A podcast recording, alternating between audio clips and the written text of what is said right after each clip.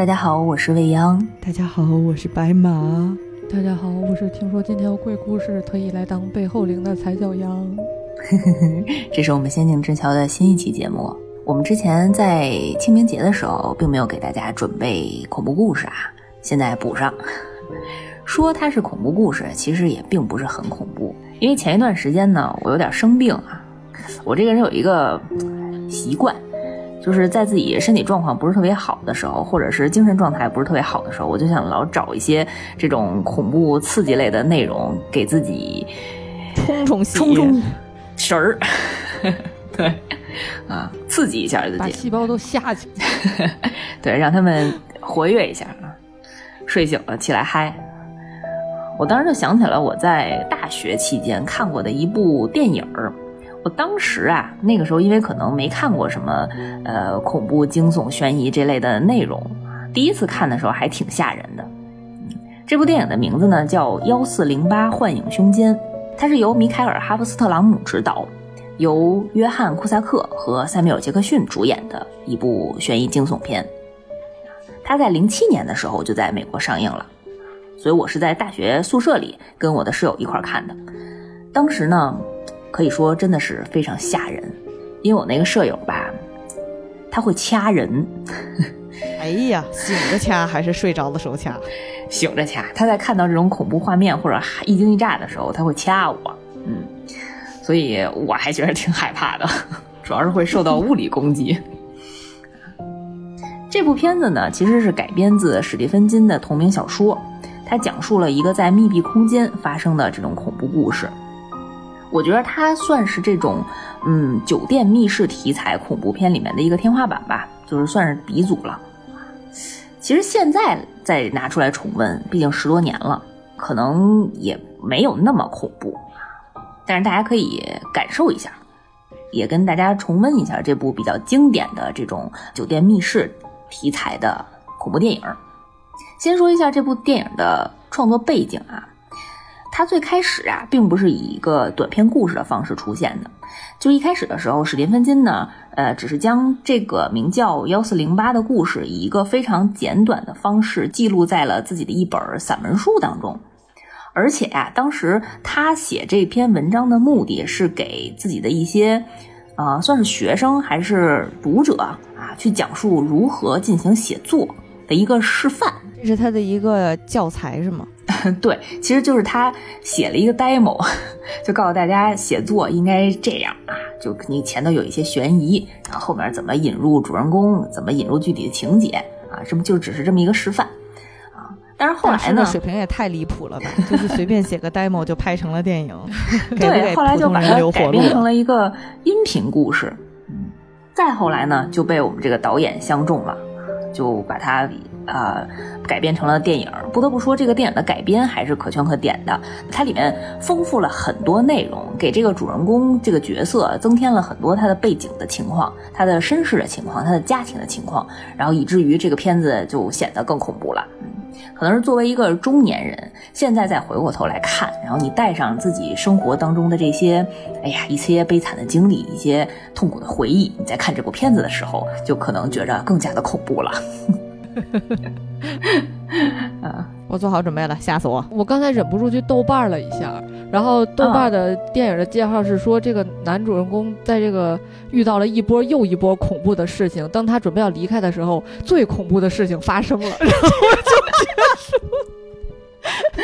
不能听话，咱们等着聊到那儿过分了，所以我现在已经准备好听这个一波比一波的恐怖故事。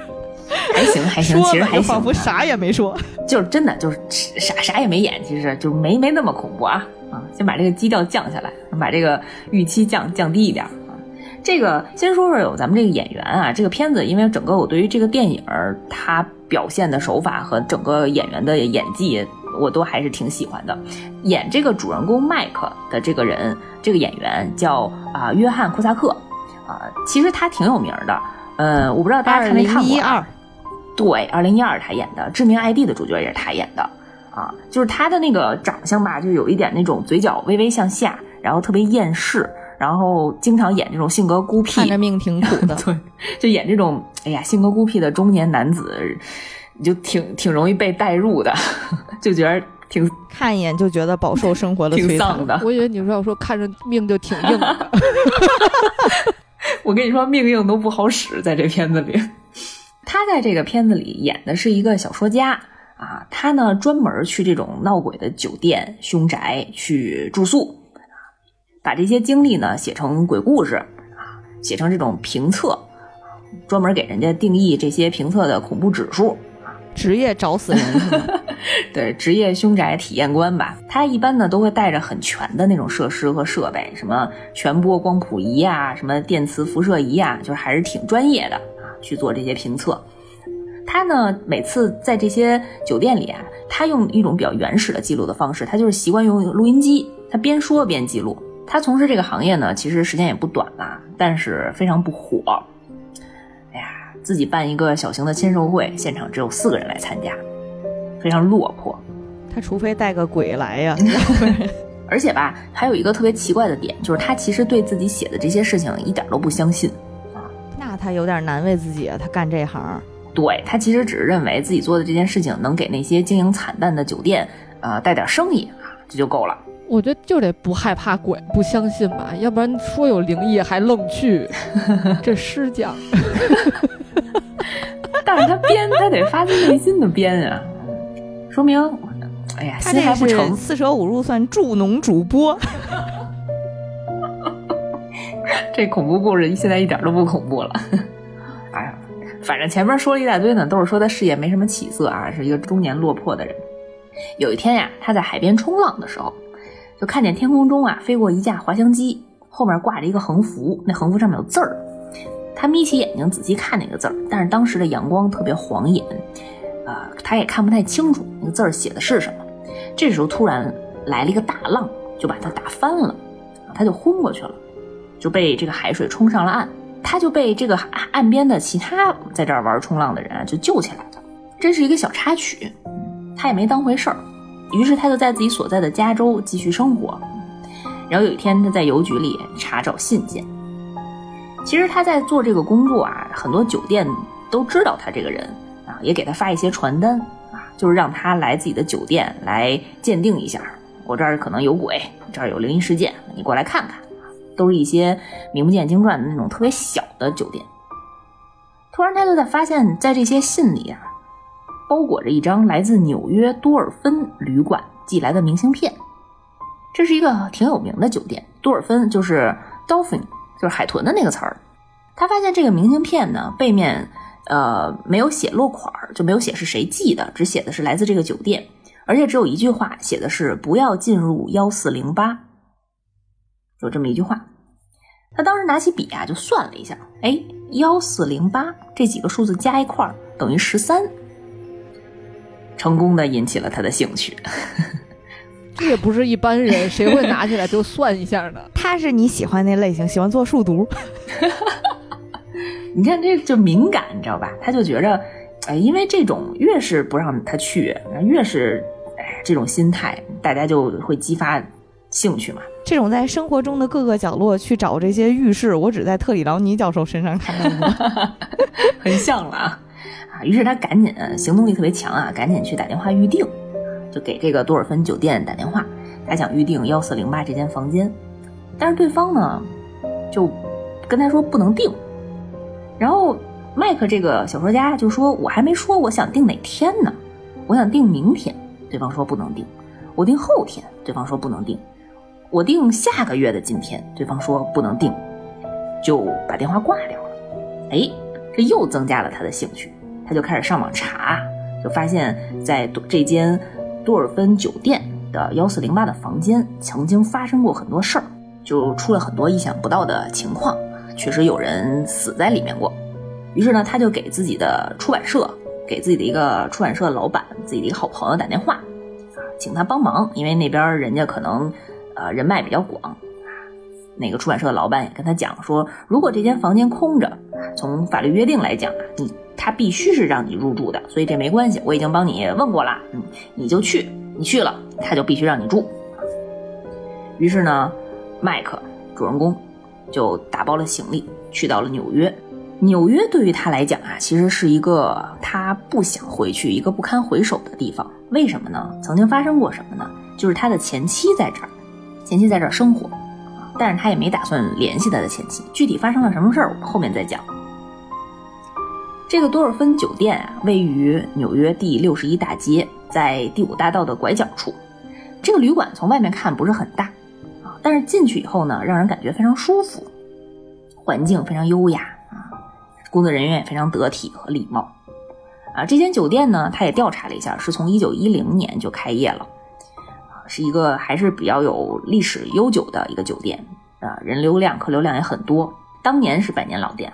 就是有老人，也有情侣，然后还看见了一个白衣女子推着婴儿车，就反正形形色色的人都来这间旅店住宿。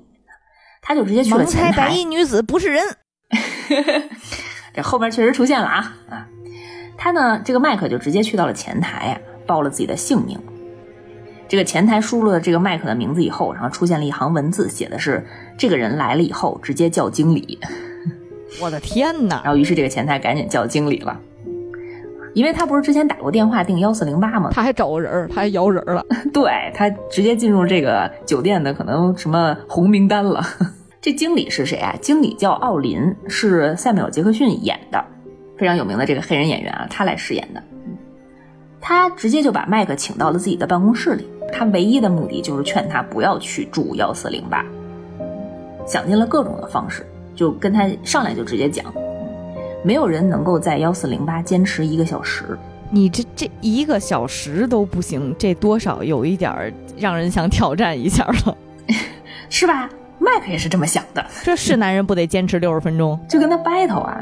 我不信。哎呀，你没事儿，我知道你这里头出现了很多事情啊，没我都调查过，然后好多人是在这里头可能是自杀啦，或者是一些呃特殊情况，但是都有情可原。因为哪个酒店没出过点什么事儿啊？我见过多少大风大浪。就是，我还在墓地里跟谁的那个亡灵不是尸体什么睡过一晚上的啊？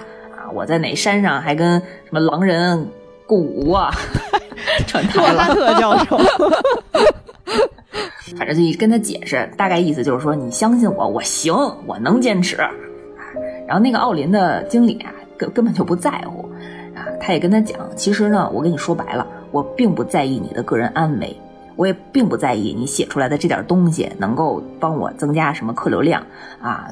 那个挺凡尔赛的也说，我们这个酒店呢入住率一直都保持在百分之九十以上，就不缺你那点儿声量。嗯，我非常自私的告诉你，就是我不让你住在幺四零八，就是为了不想给你收拾烂摊子。好家伙！你说你要是让鬼弄碎了，我们再往外拐你，多费劲儿啊！往外蒯你是什么动作呀？就是这个意思。你说你要变成一杯一杯的了，我怎么捞你是吧？然后这个奥林就是说了：“我跟你说啊，这间房间一共出现过五十六起死亡事件，这么几十年吧，出现过五十六起，其中包括二十二起自然死亡，就很奇怪啊。”能有多自然呀？我进去躺着睡觉，嘎嘣了是吗？对啊，就是比如说心脏病犯了，或者是各种疾病犯了，就有几个比较特殊的情况啊。就是有一个是最早的死在这个屋子里的那个人，他是一个缝纫机的推销员，他在这间屋子里头把自己的喉咙割开了，而且呢还在流干血之前试图用缝纫机把自己的脖子缝上。好家伙啊，反正场面非常的惊悚啊。而且呢，奥林继续解释啊，说先后呢有五个男人和一个女人从那间房子唯一的窗户跳了出去，啊，三个女人和一个男人在这个房间里服药过量，两个死在过床上，两个死在过浴室里。就是万一这屋里发生点啥，你都没地儿躲，你都不知道站哪块好。案件发生的非常均匀。没错，死在浴室里的那个呢，一个是死在浴缸里，还有一个直挺挺的坐在马桶上死的，啊，都没给你下脚的地儿了。还有一个男的，在一九七零年的时候在壁橱里面上吊了。还有一个人呢，他割破了自己的双腕，又切掉了自己的生殖器，最终因为流血过多死掉。而且吧，不光是这些住宿的人员，我们自己的服务员在进去打扫卫生的时候，也发生过呼吸困难和心室纤维颤动等等的一些情况。当时麦克心里啊听到了这些描述之后，心想的都是太好了，我要在我自己的书里盗用这些说法，什么呼吸困难、心室纤维颤动，我全都给按在我自己身上。我这六十分钟我得多精彩！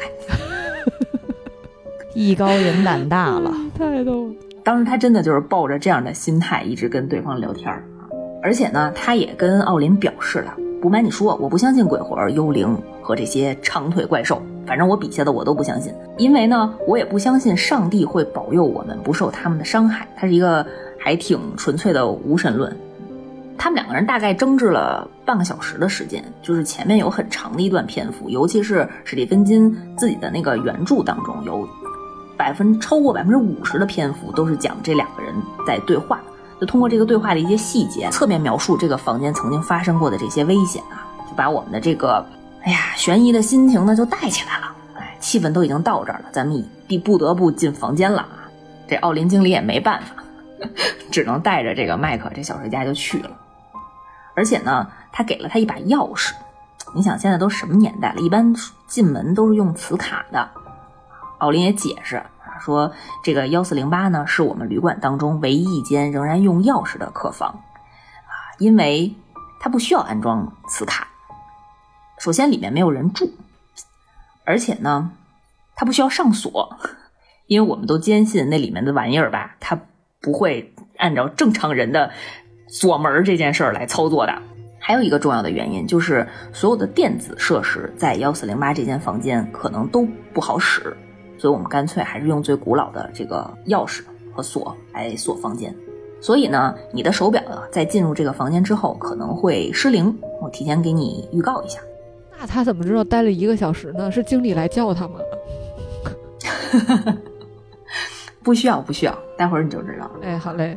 反正说了很多很多铺垫啊，这个麦克还是艺高人胆大，就非常想进去。于是这个奥林经理就把他送到了呃十四层。这个十四层啊，跟大多数欧美的旅馆一样，其实是十三楼。明面上他们不写十三这个楼层。而且奥林在上电梯的时候也跟麦克讲，我们每个月都会打扫一下这间房间，所以你现在住进去呢，其实卫生问题你也不用担心啊。但是我们每次呢只打扫十分钟啊，因为曾经呢有一位保洁人员在这十分钟当中被锁在了卫生间，嗯，用剪子自己把自己的眼睛抠出来了。这还扫个什么劲儿啊？为什么要扫呢？可能是对于这种百年老店的 例行打扫一下吧，还是 信仰吧？对，例行打扫。于是他们就到了十四层的楼梯口，叮，电梯门打开了。奥林说：“我就送你到这儿了，再再见。”啊，他在最后门关上之前，还向麦克说了一句 “please”。其实他还是想再尽量劝他一句，啊，但是麦克也义无反顾地踏出了这间电梯，有点害怕。正在听你讲故事的时候，好像是仓鼠在那边啃木头，有点要的就是这种气氛啊。当时呢，其实奥林把之前那些五十多份的死亡案件的呃资料啊交给了麦克。也跟他说，那你可能在房间里没什么事儿，打发一下时间，我把这些资料都给你。啊，当时他其实是劝他，你别进去，我把这些资料给你，你就拿这个写就行了，你就编吧，但是你自己不要去。奥林作为一个优秀（打引号）优秀的小说家，我是体验派呀，对我沉浸式体验派，我必须得自己感受一下，还是要去，那就去了。他在一边翻阅这个死亡记录的时候，一边往最里面走。嗯，因为幺四零八嘛，你从零一开始还挺长的。他走到幺四零七这间房间的时候，突然听见旁边叮了一下，又是电梯的声音。他又路过了一下电梯，然后一回头，发现又从幺四零幺这间房间开始走。你看这作用力大的，还没进去呢就开始了。那怎么着？他看见幺四零八了吗？他没看见是吗？他没看见呢，他先从幺四零看见幺四零七的时候，就听见了叮一声。难道电梯就是幺四零八吗？幺四零八开场是一个捉迷藏，反正从现在就开始了啊。然后他就又走了一遍，然后在快要到达幺四零七、幺四零八的时候，就看见那个在楼下曾经看见过的那个白衣女子推了一个婴儿车，就进到了幺四零七的房间。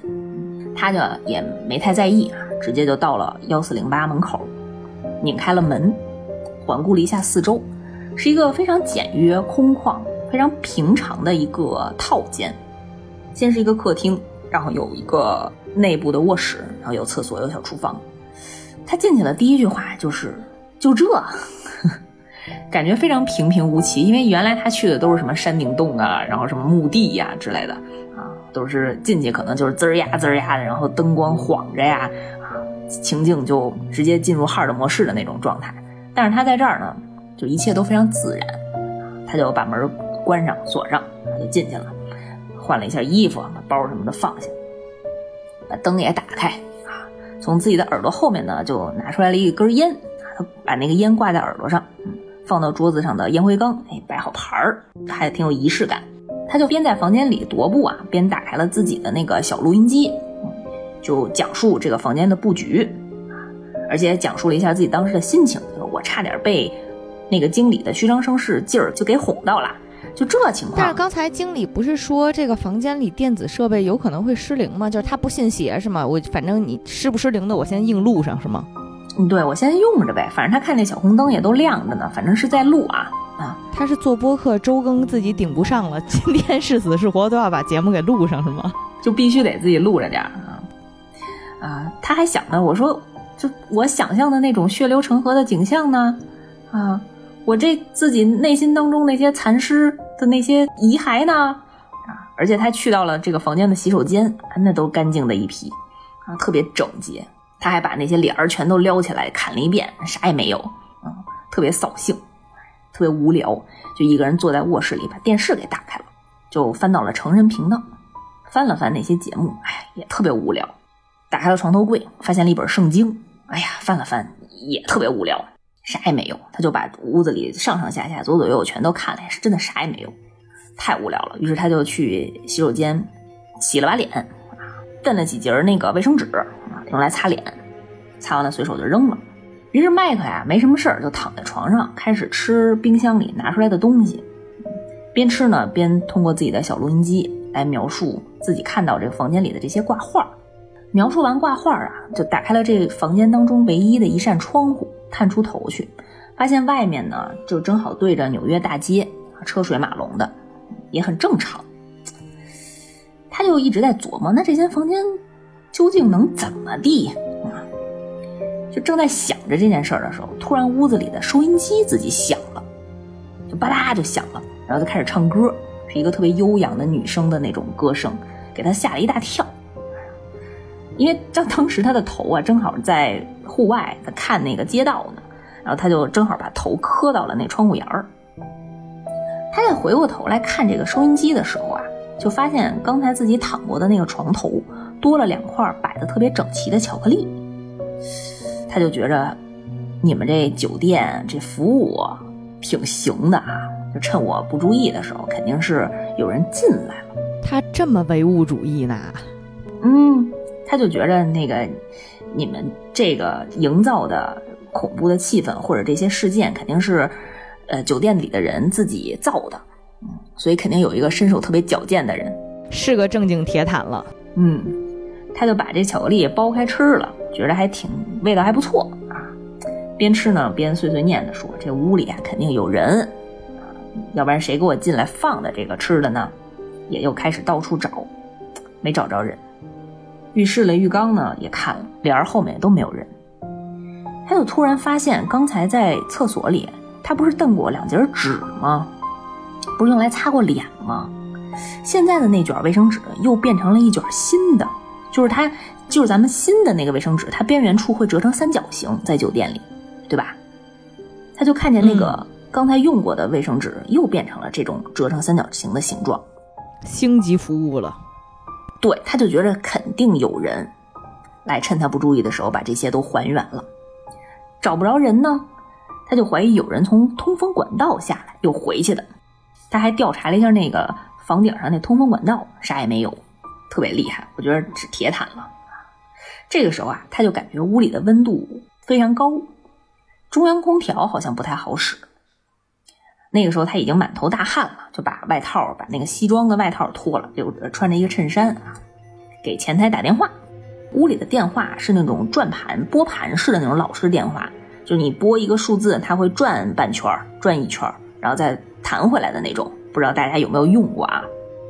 拨通了前台电话，前台就说：“我马上会叫修理工上来。”这个时候麦克还挺诧异的，心想说：“你们这酒店里的人不是不怎么进到这个房间吗？怎么这么快就答应我了？”啊，但是也没当回事儿，把电话撂了。不得不说，麦克真是胆儿特别大啊！他等修理工这段时间呢，啊，也没闲着，他就把屋里的灯全关了。他干嘛呢？他就用他自带的那个光谱仪器，就开始照全屋。找血迹，然后发现真的跟奥林讲的一模一样，就是这屋里就没有干净的地方，太可怕了。扫在那个浴室里，也都全是喷溅出来的血。他脑内呢，就跟自己看到那个死亡案件的现场的一些照黑白的照片，就全都吻合上了。然后扫自己的床上，呀，那个床头和那个床铺也全都是血，窗户边缘也全都是血。电视机前面也全都是血，我天哪，都都这样了还玩呢，这个印特别大。把这些都扫干净之后啊，就扫了一遍之后，他就把灯都打开，发现客厅中间挂着的那幅画，本来是一张小帆船在大海中遨游的画，但是它突然歪了，就整幅画摆的有点歪了。他就去把它扶正过来，刚刚把画扶正之后。突然有人敲门，说自己是修理工。麦克就去给这个修理工开门啊。当时开门就有一些困难，他打了半天，那个门才把那个门打开。打开之后，发现是一个黑人修理工，站在门口一动不动。他说他不愿意进来，我再也不愿意往前走一步了。我可以指导你怎么去修理那个中央空调，特简单。我跟你说。他就站在门框处啊，指导麦克自己动手修。其实确实挺简单的，用他的方法，就是他把那个中央空调那盖子啊打开，敲一敲里面的水银管儿就好了，就空调就开始呜呜呜开始运作了啊。可能确实长时间没有人进到这个屋子里来维护。当时麦克在敲完那个水银管的时候还说：“哎呦，太好了，你真是个天才！我刚才怎么没想到啊？我想给你点小费。”说完这句话，一回头啊，发现门口早就没有人了。那个人一溜烟就跑了。当时那个场景啊，是这个房间的大门敞开，麦克呢也探出头去，然后看看了看整个这个楼道，嗯，他就回到了屋子里，把门关上了。不得不说，这是可能是他最后一次逃生的机会了。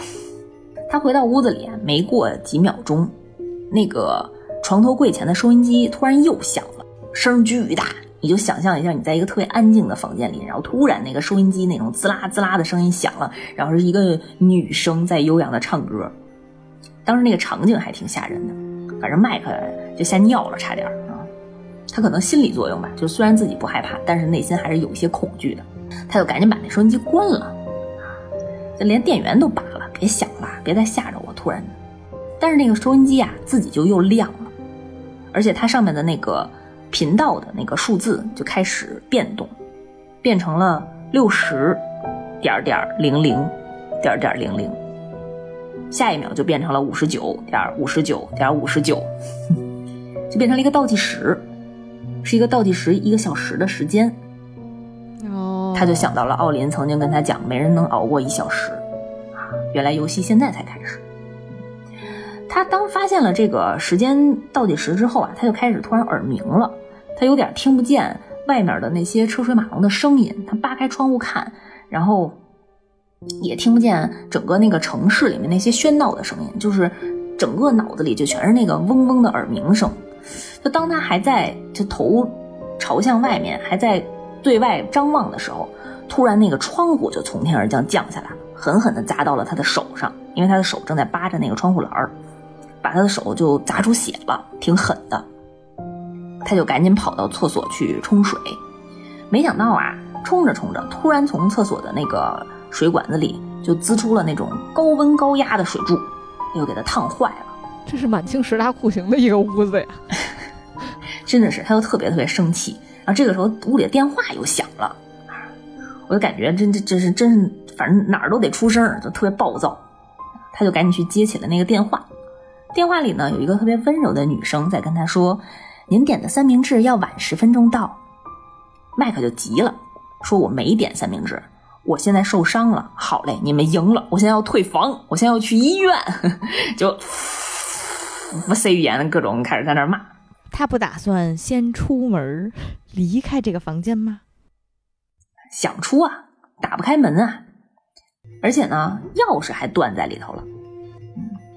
不单钥匙断在里头，他就用那个小刀想把那个钥匙捅出来，结果门把手也折了，没有任何能够操作的地方去开那个门，他就开始拼命的那时候开始砸门啊，没有人听得见，他就去窗户那儿大喊，把窗户打开之后，啊，疯狂的朝户外大喊，因为他是十三层嘛，啊，虽然是十四层，但是十三层的楼高，底下的人也都听不到。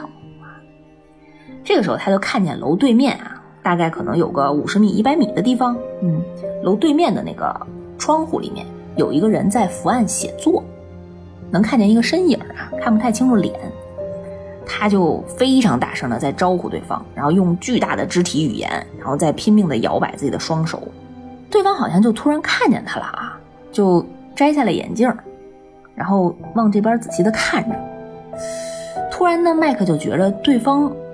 逐渐跟他的动作开始一致，开始重复了他的动作，就像镜子一样，自己招手，对方也招手；自己抬左手，对方也抬左手。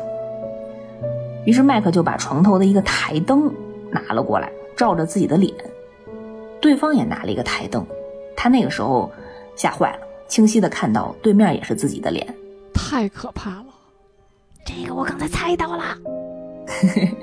这个时候，他还看到对面那个人身后有一个人突然拿着锤子出来了，这个太砸了那个人的后脑勺，那真是给他吓坏了。然后他就赶紧回头，发现也有一个人戴着一个那种像《电锯惊魂》一样的面具，就那类的面具啊，不是《电锯惊魂》啊啊，就也有人来疯狂的打他，然后他就赶紧在逃，躲到了墙角，然后张牙舞爪的正在摆弄自己的肢体啊，但是他。再一使劲睁眼，那个打他的人就消失了。哎呀，麦克那时候就觉着，我想我一定是疯了。但是他其实内心还是告诫自己，肯定是这个酒店人为操作的一些事情。比方说，会不会是我巧克力里面有东西，有人给我下药了？这可能是一个迷幻剂导致的情况，所以我一定要保持冷静。他真的还挺厉害的。这个时候呢，他也故作稳定，把自己的心态平稳下来。但是啊，他听见里屋传来了一个小女孩的声音。不得不说，在恐怖片里面，小女孩真的是最大的恐怖元素。他就听见这个小女孩说：“我看见你了，爸爸，你在哪儿呢？我来找你了。”麦克就蜷缩在角落里啊，就拿着自己那个小录音机，颤抖的跟自己对话，说：“让自己坚持住。”这些都是幻觉，这些都是人为的。我现在一定是中了迷幻剂，或者是，呃，可能是酒里下了药，巧克力下了药啊，一定是心理恐慌引发的这种心颤导致出来的幻觉。哎，他在说这些话的时候啊，就突然发现了天花板上有一个，呃，通风管道嘛，在那个通风管道的滤网外面有一个摄像头，他仿佛恍然大悟了，就觉着这一定是这个经理奥林安装的摄像头，然后做的这个局啊，看他出丑。他就在房间里大骂：“有意思吗？你是不是当时在办公室里给我喝的酒里面下东西了？啊，巧克力里面是不是也有？哎呀，我曾经告诫过自己，一定不要吃陌生人给的食物，我怎么就忘了呢？我一定是被下药了，没事儿，没事儿。”他就一直在安慰自己。这个时候啊，他那个客房里的电视突然自己又启动了。说好的电子设备都不好使呢，就是因为掌控权都不在自己手里。这电视机启动了，播放的呀是麦克、女儿和妻子和自己三个人在一起的一个画面。这个画面呢是自己以前录的。这个女儿在做鬼脸儿，好像是一个家庭里自己比丑大赛的一个很温馨的画面。嗯，女儿就最终的那个定格是冲着这个整个的大屏幕啊，在扮鬼脸儿，特别可爱。然后麦克呢，拼命地触摸着屏幕里女儿的脸，那个时候已经声泪俱下了，肯定是之前发生过点什么。哎呀，这个时候呢，他呃回过头看见屋里面出现了幻象，就他能看见有那种鬼魂似的那种幽灵般的那种虚影，看见曾经他在那个死亡档案当中看到过的两个人身影，两个跳楼人的身影啊，再次走过这个客厅的房间，然后从这个窗户里面跳下去，他仿佛看见了当时的那个画面。他也不知所措，也不知道能做点什么。他怎么喊，那两个幽灵当然也听不见他说话。这个时候啊，他就听见隔壁传来了女人的说话声和婴儿的哭声。他就想，会不会对方能也能听见我的说话？于是就疯狂的敲墙，就请求对方的帮助。但是那个孩子的哭声啊，越来越大，越来越大，最后就大到像警笛声一样，在他身边循环围绕。然后自己就耳朵像被炸开了一样，然后就蜷缩在了地上。突然体会到了坐月子的感觉呀，就是反正精神控制他吧。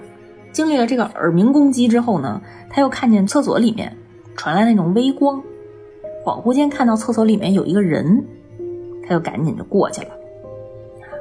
他推开那个厕所的门，发现里面的空间都已经变了，就像是一间冰冷的病房。周围都是雪白的墙壁，有一个老人坐在一个轮椅上，背着身儿，背后冲着他，缓缓地转了过来。麦克发现这居然是自己的父亲，父亲对他说：“我以前也像你那样，你以后也会像我一样。”因为当时他父亲的那个状态，就你从看到他在轮椅上的那种落魄、那种啊孤独的那种状态，仿佛是在说。你以后也会变成我这样，孤独的死去，变成一个人。大概那个情境。听完他父亲这么说，他就赶紧退出了那个洗手间。再看洗手间的时候，就恢复了原样。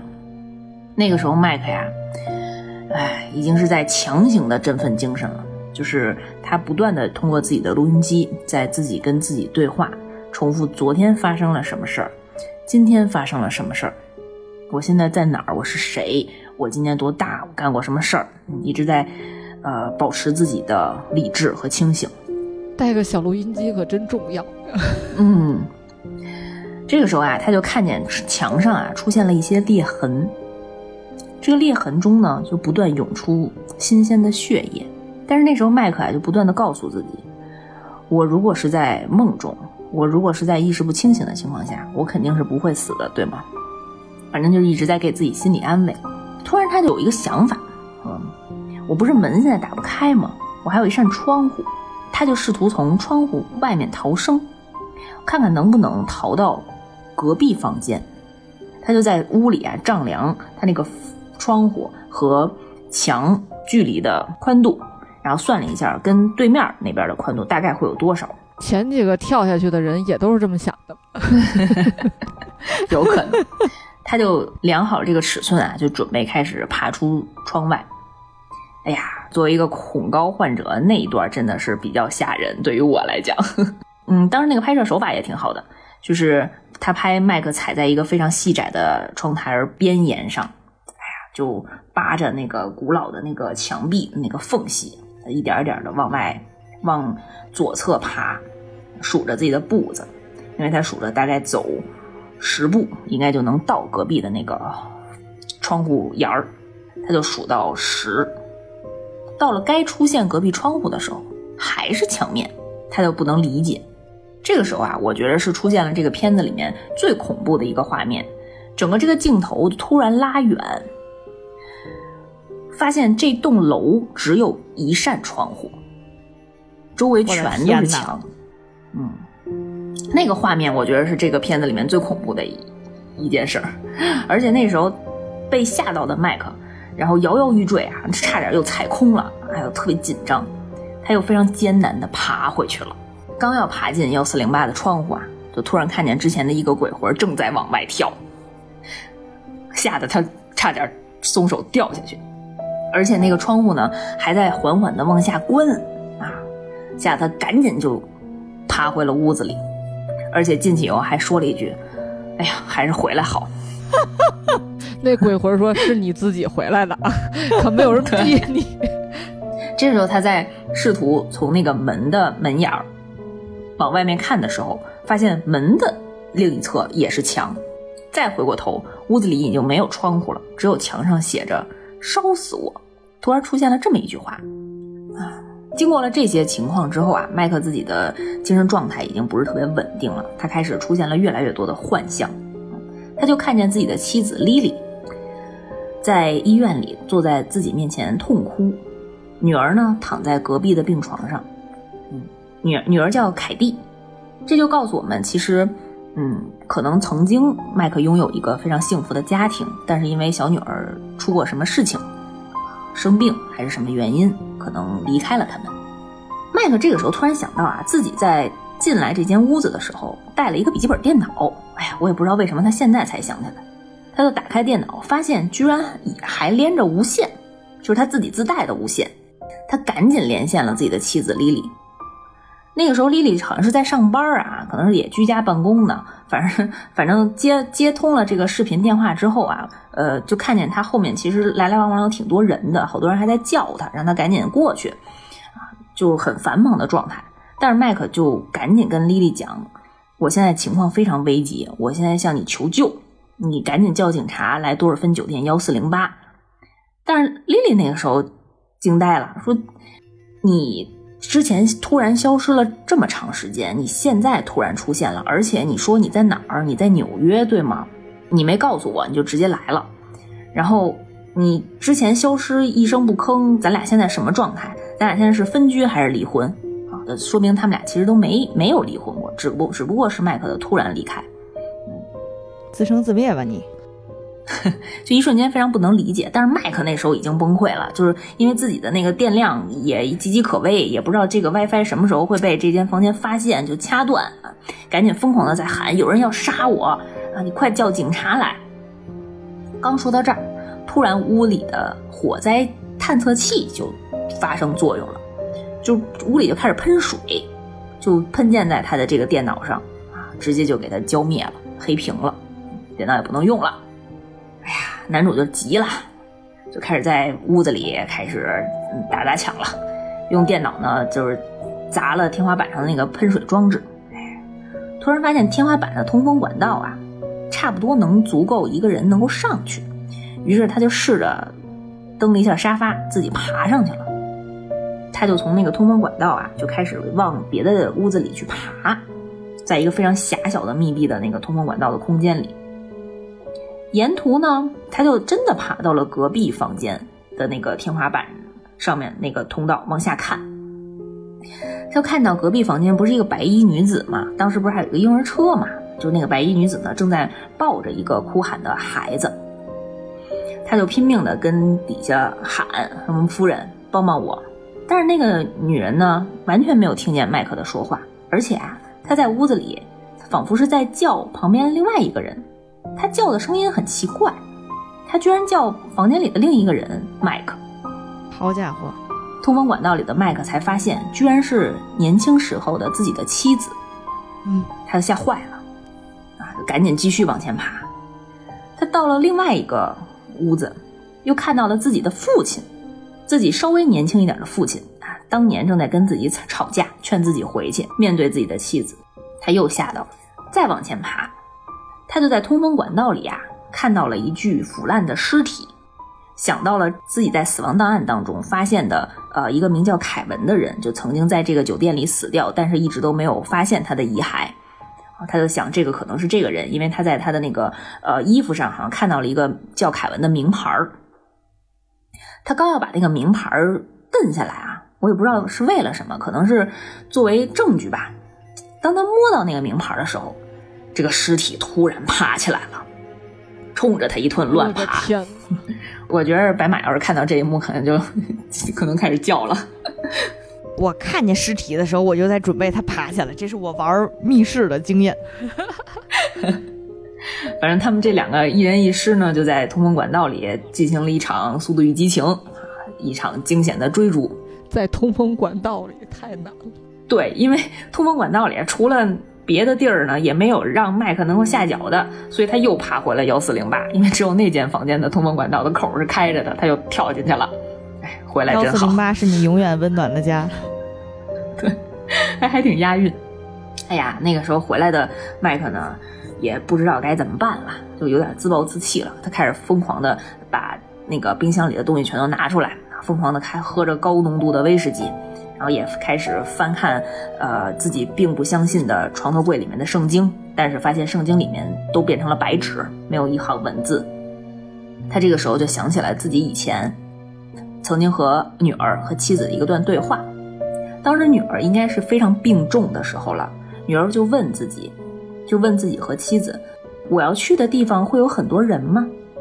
麦克那时候义正言辞地说：“你哪儿都不会去的，我们会想办法的。”当时他的妻子莉莉跟女儿说：“你去的地方很美，你的朋友也在。”这个小女儿就问爸爸：“说爸爸，你真的相信这一点吗？”爸爸说：“我不相信。”这爸爸也太实诚了，我必须得说，爸爸去，这爸爸有点大病啊。是啊，爸爸非常不会说话啊，就是夫妻就开始争执啊，就麦克就开始疯狂的砸东西，他就在想，我们应该在想办法，而不是灌输他这种无聊的极乐世界的这种观念。但是妻子却说：“我们已经想了这么多年的办法了。”你现在就不能给他一个温暖的安抚吗？就两个人一直其实存在这样的分歧，这就是那种自以为立刻中时刻都要闪耀着智慧的光辉的老白男吧。哎呀，不得不说，当时呢，麦克一直出现这些幻境，就是重温这些情境。呃，屋里的传真机这个时候又响了，反正这屋里带电的这些东西都响过啊。传真机里啊，传出来了一个，呃，女孩子的裙子，就不是纸上的画啊，是一个实打实的布料的裙子。哎呀，麦克那个时候有点流泪了，就小心翼翼的擦拭着，发现那是他曾经女儿穿过的裙子。这个时候呢，屋里就突然开始下雪了。我现在感觉这屋是专门治渣男的屋，就是把渣男都骗了，渣男快乐屋。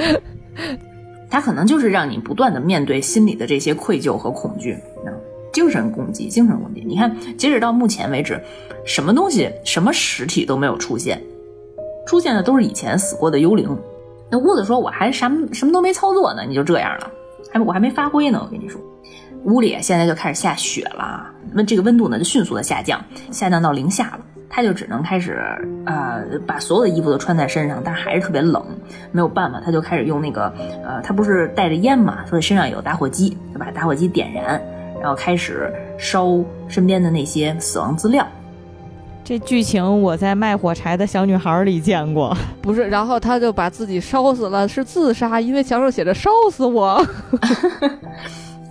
屋子本来也是这么想的，但是没想到这麦克确实命挺硬的。他当时在取点火取暖的时候，其实心态也一步一步的变化着。那个时候呢，他的心态已经发生了挺大的变化。他就觉着地狱是存在的，天堂存不存在，现在不知道啊。他已经明确的告诉自己，地狱是存在的。这个时候呢，丢在一边的那个电脑啊，突然出声了，发出了妻子莉莉的声音，居然还有电，居然还有 WiFi。麦克就赶紧扑过去啊，就连爬带滚的把那个电脑打开，然后从视频当中看到了莉莉在对面的影像。莉莉就跟他说：“我刚才没有联系上你，我非常担心，我已经报警了。但是警察跟我说，他们现在正在幺四零八，房间是空的，太可怕喽！我了个天哪！”麦克那个时候就非常绝望啊，但是莉莉说：“你别着急，我其实离那个多尔芬酒店很近，我大概十五分钟就能到。”这是海豚湾恋人呀！哎呦，这个梗太逗了。当时麦克呢就转身看了一下那个收音机，不知道大家还记不记得有一个倒计时的收音机，那个时候显示只有十四分钟了，他不是十五分钟才能到吗？然后麦克就觉着游戏结束了才到，准备来收尸。对，然后他就想跟丽丽说一些最后告别的话。他刚要说话的时候，突然发现啊。这个视频摄像头里面对着自己的那一部分，就自己的那个形象，自己开始说话了。他说的是什么？他跟丽丽那边说没问题，十五分钟来得及，我特别需要你，你快点过来，我我现在就在这儿等你，你快来救我，我好想你啊！我知道我亏欠了你很多，你现在就直接过来，而且你千万别跟别人说，直接来幺四零八。我的天哪，这是要拉一个垫背的呀！啊，你这买一送一呀！然后他就大声的对着电脑一直在喊不，在喊 no，但是屏幕里面的那个自己还对自己眨了一下眼。然后麦克什么也没阻止，就看莉莉那边已经关了电脑，起身出发了。麦克这个时候就非常的激动，这个房间呢仿佛也非常激动，就突然开始发生了各种爆炸。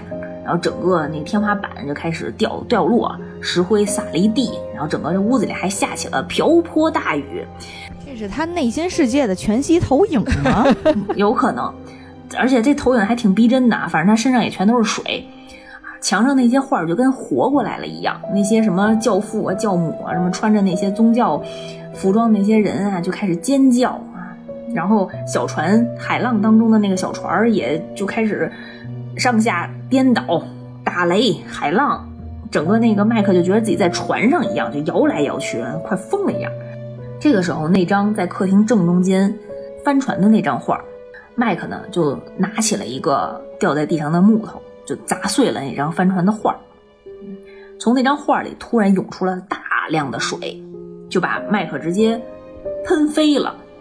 麦克就像泡在海里一样，逐渐沉了下去。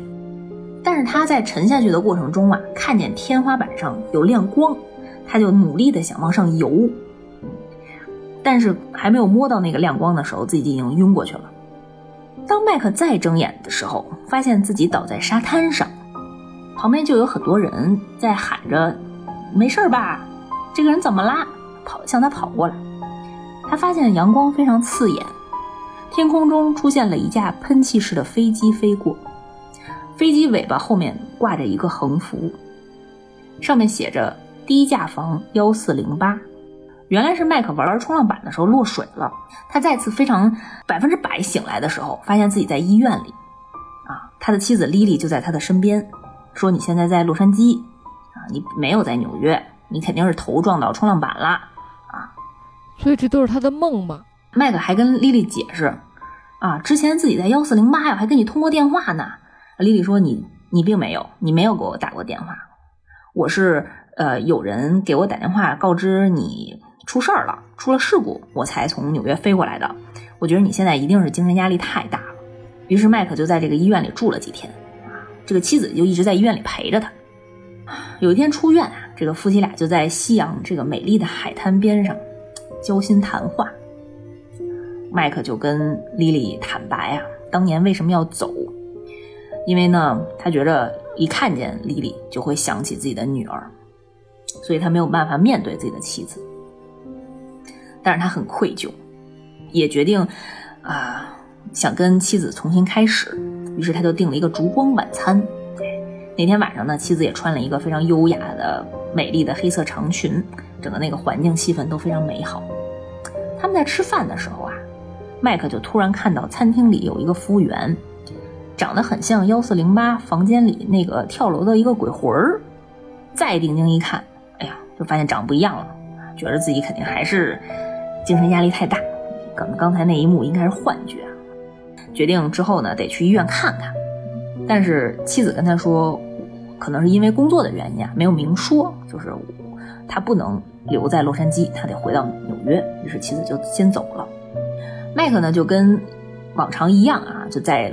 这块洛杉矶生活，有一天呢，他就去邮局去取信件，他就逐一拆开，发现并没有那张来自多尔芬酒店的明信片，而且呢，他在网上还搜多尔芬酒店幺四零八的那些信息，那些死亡的信息，然后发现也查不到了。原来他记住的那些死亡名单当中的死者，他们的死因都变了。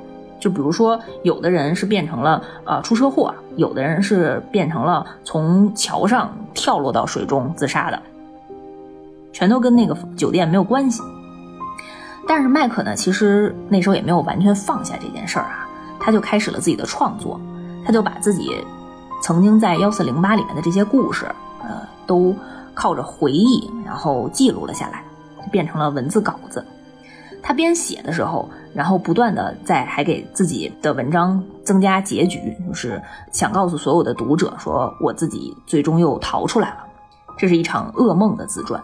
而且呢，他也把这个试读章啊寄给了编辑部的老板，自己的那个朋友啊。对方读完这个试读章呢，也非常满意，觉得你这个稿子啊非常好啊，你赶紧把它全文写下来，我们马上就出版它。麦克就得到了鼓舞啊，然后感觉自己浑身也充满了力量。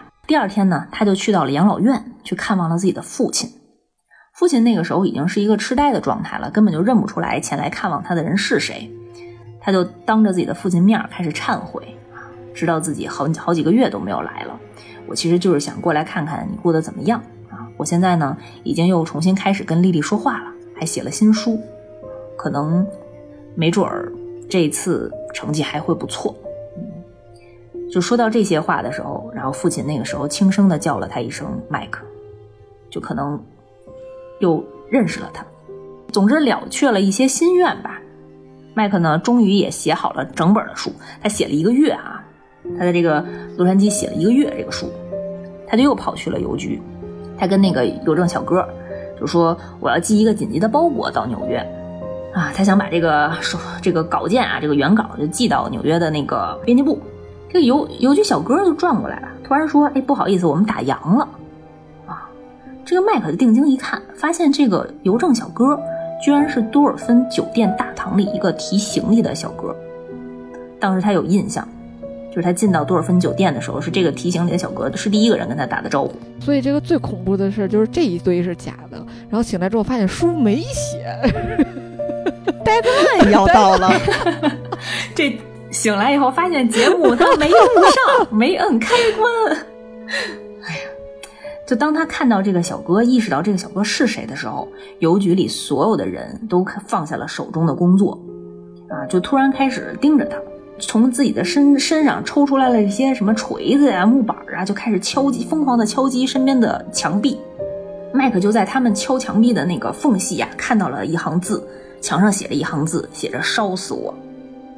就那些人就开始疯狂的把这些墙扒开，然后把地上那些地板撕裂扒开，然后露出了被遮盖的墙皮和地面，发现这间屋子居然还是幺四零八。麦克又回来了。在经过了这一个月虚幻的美好当中，他又回来了。这间屋子呢，已经被刚才的那场大水已经淹过、淹没过，变成一片废墟一样，都是灰炭。这个时候，突然壁炉里面有亮光，有火苗，有什么东西在燃烧。麦克扑过去，看到是自己小女儿的尸体是正在焚烧，是曾经就烧尸体的这一幕。麦克那个时候心态就崩了呀。就在屋子里大喊：“说我出去了，我出去了，我是出去过的。”是已经疯了，感觉出来。嗯，精神状况不太好了。这个时候，他走到幺四零八的门前啊，从里面向外敲门，对着那个门说：“把门打开。”这个门还挺听话，真的缓缓的打开了。但是外面呢是一片漆黑，什么都没有，只有无尽的黑暗和越发疯狂的叫喊。就是门外也是一片地狱。有人就在背后开始叫他，是一个小女儿的声音，喊他爸爸。发现小女儿凯蒂非常真实的站在那，就像一个活人一样，不是那些跳窗户的幽灵。她虽然面色比较冷清，就可能是因为生病的原因，但是真的很真实。然后麦克就缓缓地跪下了，看着这个小女儿缓缓地走到他的身边，边走边说：“爸爸，我很冷，救救我，我很爱你，你难道不爱我了吗？”哎呀麦克就一直在嚎啕大哭，说：“怎么会呢？”就跑过去拥抱住了小女儿。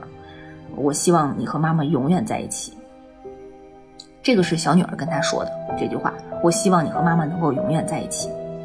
说完这句话，小女儿的手就落下了。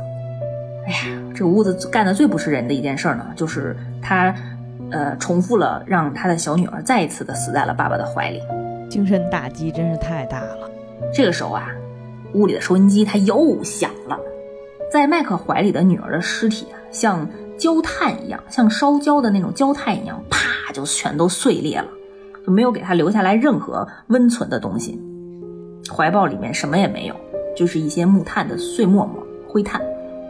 麦克发现收音机上的倒计时显示还有三分钟了，啊，麦克像疯了一样，就疯狂的来乱砸屋里的所有的东西。从这个见缝当中看见那个倒计时显示只有最后十秒钟了，十九八七在慢慢的倒数，他就放弃了。他躺在了地板上，缓缓的闭上了眼睛。三二一，时间结束了。麦克一睁眼，屋里恢复了原样，还是他从电梯里进到这个房间里面。第一次看到这个房间的模样，收音机重新开始跳转了数字，倒计时又从六十点零零点零零开始了。等一下，这我是没有想到。Round two 是吗？我觉得这收音机就跟晚会报幕的似的，下一个节目是。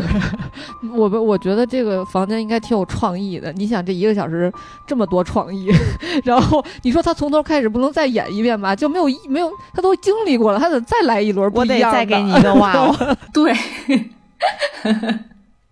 你想同样的客户，同样的场景，然后还得有不同的创意，特别哇哦，其实挺难为人家的。电话铃声响了，屋里的电话响了。麦克呢？那个时候已经接近，就是都不是崩溃了，就可能都无奈了。他接起电话，直接向着对方吼：“你们为什么不直接杀了我？”一个甜美的女生在跟他讲：“因为我们尊重每一位客人的想法。您可以一遍一遍体验这精彩的六十分钟，也可以选择快速退房服务。”然后麦克就嗯，就什么啊？这个时候从他的房间里面。天花板上就出现了一个上吊用的绳子，他回过头发现客厅、卧室、厕所眼见的地方都有这根绳子，这就是快速退房服务。这件事情就是快速退房服务，窗户也得打开吧？对，而且那个从屋子里的镜子还出现了，就是自己那个掉下来啊被勒死的画面啊。屋里的地板还出现了两个坟墓，一个是他女儿的，另一边是他自己的名字，里面是空的。然后电话里面那个甜美的女生又在说：“您准备好退房了吗？顺便一说，您的妻子五分钟之后就要到了，我们会直接把她送上来的。”哎呀，那个时候麦克真的是举手投足都充满了愤怒，他已经是我不能描述的愤怒了。他开始动作了，狗急了还跳墙呢，人急了也可以对抗一个房间的。他跟自己的小录音机说：“我这辈子呢，活得很自私。”但我呢，并不一定要私自的死去。如果我非要死的话，那我就要跟你同归于尽。也许这一切都是虚幻的，也许连我自己都不真实，但这火焰一定是真的。他就把自己的领带的一段塞进了酒瓶，拿那个瓶塞啊，把这个酒瓶压紧，用打火机点燃了领带露在外面的那一头，直接把这瓶酒扔到了卧室的墙壁上，砸了过去，整个这个酒瓶就爆炸开了，就燃烧了熊熊的火焰。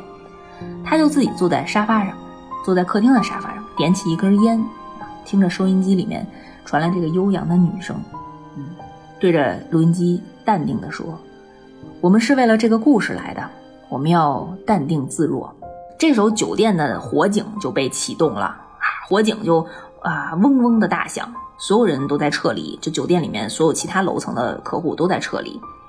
这个时候，他的妻子莉莉也从外面赶到了。但是进不了这个酒店啊，因为已经开始往外清清空人嘛。他就在楼下一直在跟警察说：“快去幺四零八，我丈夫在里面，求你们救他。”在屋里的麦克呢，为了让这个火势变得更凶猛一些，他用房间当中的那个玻璃烟灰缸砸碎了一个紧闭的窗户。就因为在密闭的环境下，突然有空气进入的时候，可能会产生剧烈的这种爆炸嘛。然后一瞬间，这个屋内就火光冲天，熊熊热浪扑了过来。在这些火光当中，麦克他在狂笑，耳边回荡着自己女儿的声音，说：“爸爸，人总有一死。”嗯，当时他不是说说过这句话吗？主要是人固有一死，这后面我只有一个背法啊！这道题，这空哪国人来了，我都得这么填。啊，于是呢，呃，镜头转到幺四零八的门牌上。这个写着幺四零八数字的门牌在烈火中融化了。其实这个故事基本上到这儿就结束了。这个故事还有一个有意思的点啊，它做了不同版本的结局，我可以跟大家都在这儿分享一下。嗯，嗯，剧场版的结局是麦克最后被消防员救出来了。怎么着？龙标版本的结局吧？这是。呃，电影院放的版本啊，就是麦克最终被消防员救出来了。哎呀，他又跟自己的妻子和好，两个人生活在了一起。嗯，他们就在收拾房间的时候啊，就是那个时候麦克也身身上受了很严重的伤啊，也不太方便行动。然后自己的妻子呢，就在旁边收拾那些乱七八糟的以前的一些东西。麦克就跟莉莉讲：“我在幺四零八真的看见过女儿。”但是莉莉也不相信他，这事儿就不了了之了。麦克呢也重新开始写了小说，可能这次呢就不再写闹鬼的小说了吧，写点正经的小说。有一天呢，莉莉在收拾东西的时候啊，就找出来了当时那个酒店在废墟当中找到的麦克的那个录音机，麦克就开始播放了。那个录音机呢，确实录制了当时他在屋子里面自己说话的那些声音，但是播着播着呀，居然出现了。他跟女儿两个人的对话，妻子这个时候也听到了，十分的震惊。麦克就看着妻子，脸上就露出了一种似笑非笑，但是嘴角又微微往上的一种非常诡异的表情。电影就全结束了。这是应该是电影院版的一个结局。电影院版的另外一个结局啊，跟这个结局有点相似，前面都一样。不同之处呢，是在于，呃，麦克在听到这个录音之后，然后丽丽当时在收拾别的东西，并没有听见啊。然后麦克也决定不让丽丽知道这件事儿，就自己把录音机关掉了。这是两个不一样的结局。电影院还弄不一样的结局，是为了票房考虑？我不知道是不是都是在电影院播的啊？还有啊。还有一个结局是导演剪辑版，导演剪辑版呢，麦克并没有被救出来，麦克跟这个房间一样被烧尽了。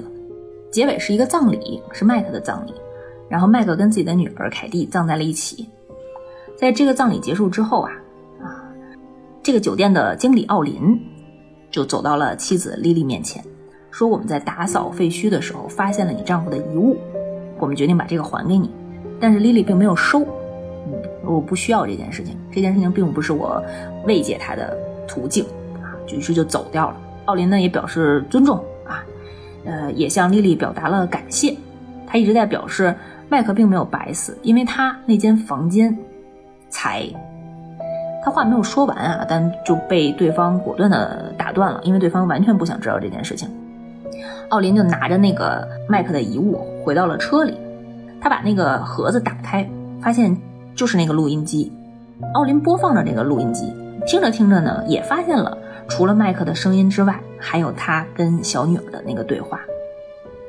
这个时候啊，在奥林的车窗外，突然发现一个可爱的小女孩在喊爸爸。奥林那时候就挪了一下后视镜，然后居然看到自己的后座上坐着一个满身烧伤的人，给他吓了一大跳。当时也给我吓了一跳，那也是全片唯一一个一惊一乍的点。但是他再定睛一看的时候，那个人就消失了。嗯，最后一个画面是在幺四零八的房间里啊，啊，麦克自己抽着烟，往窗外看，而身后呢有一个小女儿在叫他，叫他爸爸，快来。他缓缓地走过去，这个画面就结束了。这个结局我觉得就是麦克化作了这个房间里面的一员啊，跟女儿生活在了一起。第四个结局。第四个结局的版本啊，是 居然还有呢？对，超搞笑。这个结局不同是会，这这适合改编成游戏，就是 你根据你不同的选择触发不同的结局。是的，真的挺好玩的。最后一个结局，嗯，比较简短啊。就当麦克放火烧完这个房间呢，也深陷火海去世了。啊，最后结局呢，聚焦在他的那个出版社老板那个朋友身上。他在参加完麦克的葬礼之后，回到了办公室，啊，却发现了一个呃来自洛杉矶落款写着麦克寄来的包裹。打开一看，居然是一叠完整的小说的草稿，封面写着“幺四零八幻影胸间”，来自麦克，书没白写。对，就是当时他在幻境当中那一个月完成的那个手稿，居然在现实当中寄出来了。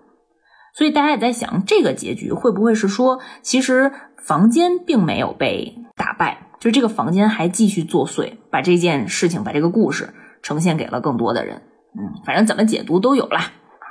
还挺挺有意思，挺好玩的。这个房间想给自己赢得一次曝光是吗？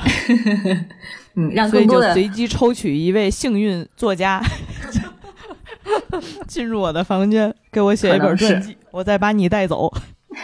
没错，可能是，毕竟是他十多年了，这房间里都没来过人，也挺寂寞的。就通过这个笔杆子，可能会招揽更多的生意吧。嗯。这个故事完整的基本上就给大家介绍到这儿了。其实这个片子还挺经典的，就是这种酒店密室类型的，呃，无论说之后的电影还是一些游戏，其实都多多少少借鉴了这里面的一些表现形式。比方说啊，就是《寂静岭四》那个游戏也是参考了史蒂芬金的这部作品。嗯，《寂静岭四》，嗯，《寂静岭》第四部，嗯，因为它也算是算是历史上这种酒店密室题材的一个比较巅峰之作了吧。你想，这里面出现了各种各样的桥段和情景，就在没有出现任何鬼怪、食物身影的情况下，把一个人如何从一个呃完全的无神论者，然后一步一步的逼疯，嗯，导致一个自我毁灭这么一个状态感兴趣的大家其实还可以再看一下刚才所说的呢，因为它不是一个以情节推动的剧情，它基本上都是一层一层加叠的这种画面感，嗯，就在你的恐怖的。心灵和系数上一点儿点儿的增加，嗯，尤其是在你以为万事大吉啊，你可能要出去的时候，然后再给你拉回来；尤其是在你以为这个噩梦已经结束了，你想了断的时候，发现哎，又重新开始了，还是挺绝望的。带领我们，嗯，尤其是当你处在一个中年落寞的阶段，想想身边的这些糟心事儿，然后。你可以想象一下，就是如果你被关到了这间房间里，你可能身边出现的都是一些 PPT 妖怪呀，然后 Word 大侠呀，还有老板的这些嘴脸啊。关在这种房间里了。那天我看了一个段子，是说，咱就是说有一个房间温度正好，有食物，有手机，有 WiFi，你可以待多久？当时你们不都回答要待一辈子吗？然后底下评论说，没说跟孩子关一块儿。我这房间里只要有孩子，现在就已经足够崩溃了。对它其实里面有很多很多小细节，我尽量跟大家都已经呃叙述出来了。就是，但是每一个细节，它可能针对的都是不同人群的那种崩溃。比方说，孩子的尖叫，孩子的哭声，就像警笛一样，就是把你已经震的心已经碎裂了 那种状态。就是它能让不同的人都在这个房间里崩溃吧？我觉着。白马有机会想挑战一下吗？一个小时不了不了，极致体验不了不了不了不了。